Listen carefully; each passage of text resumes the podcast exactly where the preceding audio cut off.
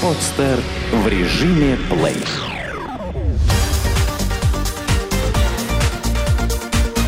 Банк.ру. Информационный дайджест.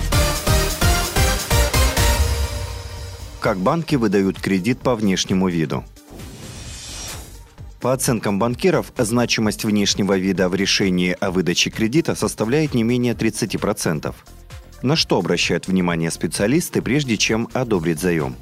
По словам зампредседателя правления Нордеа банка Андрея Мальцева, внешний вид заемщика является наиболее важной составляющей, если решение по кредиту принимается на месте обращения. Например, выдача мгновенных кредитных карт. При оформлении классических кредитных продуктов специалист фронт-офиса делает отметку о внешнем виде заемщика в его анкете, если он вызывает сомнения или идет в разрез с предоставленной информацией.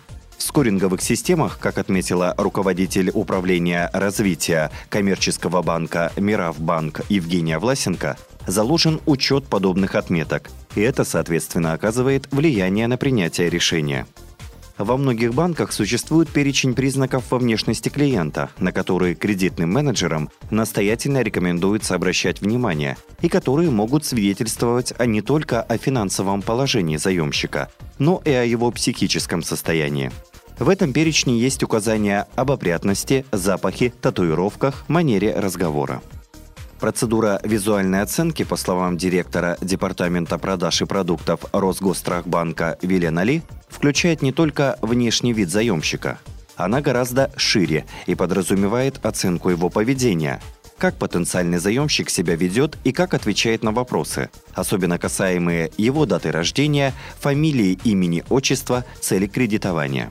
Кредитные специалисты обращают внимание на то, сопровождает ли кто-то клиента – если заемщик не интересуется условиями кредитного договора, не задают никаких вопросов по порядку обслуживания кредита и нацелен на получение денег при любых условиях, то он подвергается более тщательной проверке. Управляющий директор ООО «Банк БЦК Москва» Диляра Ермакова рассказала про директора компании, который мог прийти на деловую встречу по поводу многомиллионного транша пляжных шортах, гавайской рубашке и сандалиях на босу ногу. Поначалу такая манера одеваться вызывала недоверие к его фирме, но на деле эта компания оказалась одним из самых хороших клиентов банка. В практике встречаются и такие ситуации, когда специалисты банка проявляют излишнюю бдительность, и их опасения не подтверждаются.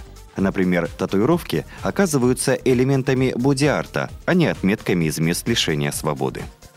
Почему богачи хранят деньги в бриллиантах? Пока все валюты мира, золото и недвижимость подвергаются различным рыночным колебаниям, бриллианты греются в лучах спокойствия, надежно оберегая вложения своего хозяина. Бриллианты почти не дешевеют, их невозможно повредить, при этом весят они мало, а продать их можно в любой точке мира. Бриллианты выгоднее любой валюты, надежнее золота, удобнее недвижимости. Не зря богачи мира готовы отдать любые деньги за эти сверкающие камни – так гонконгский миллиардер Джозеф Лау приобрел в 2009 году голубой бриллиант за 9 миллионов 480 тысяч долларов. В 2010 году Лоуренс Граф заплатил за 25-каратный розовый бриллиант 46 миллионов долларов. И подобных примеров сотни, если не тысячи.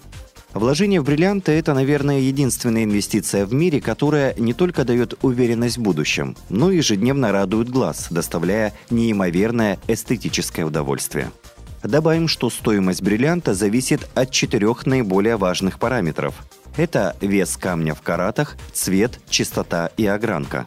На Западе эту систему оценки даже окрестили как 4C – карат, кала, clarity, кат – Наиболее внимательно специалисты относятся к чистоте бриллианта. С помощью лупы и даже микроскопа эксперты изучают камень на предмет внутренних дефектов.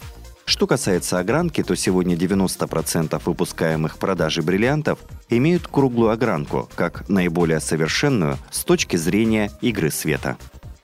Что придумывают должники, чтобы не платить?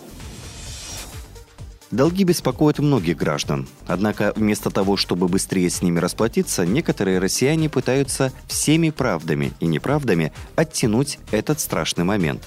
Порой делают это весьма своеобразно. Например, меняют паспорт и фамилию, наивно полагая, что теперь-то они вне зоны досягаемости. Также думал и житель Северодвинска, который задолжал банку по кредиту 260 тысяч рублей. Суд обязал должника выплатить весь долг, но он сбежал в другой город, женился, взяв фамилию супруги и сменив паспорт. Однако долго радоваться ему не пришлось. Приставам удалось отследить манипуляции с паспортами и выяснить текущую регистрацию беглеца. Дальше они встретились с ним и наложили арест на его автомобиль. Деньги у должника нашлись сразу, и долг он благополучно погасил. В принципе, еще хорошо отделался, поскольку по 177 статье Уголовного кодекса злостное уклонение от уплаты кредиторской задолженности наказывается штрафом до 200 тысяч рублей.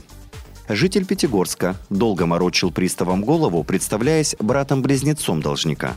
Дело в том, что он брал в банке кредит в 670 тысяч рублей, а поручителем у него выступал родной брат-близнец – и вот, когда после неуплаты долга к нему домой постучались приставы, он заявил, что должника дома нет. Так продолжалось довольно долго, пока обман все же не раскрылся. В Красноярске должник, чтобы не платить алименты своему ребенку, предложил приставу взятку, но тот отказался и сообщил о предложении в компетентные органы.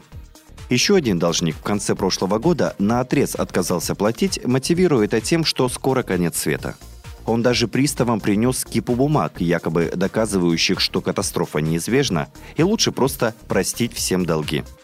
Ему, впрочем, не поверили и отправили запрос в пенсионный фонд, чтобы часть пенсии удерживалась в счет уплаты долга. Сделано на podster.ru Скачать другие выпуски подкаста вы можете на podster.ru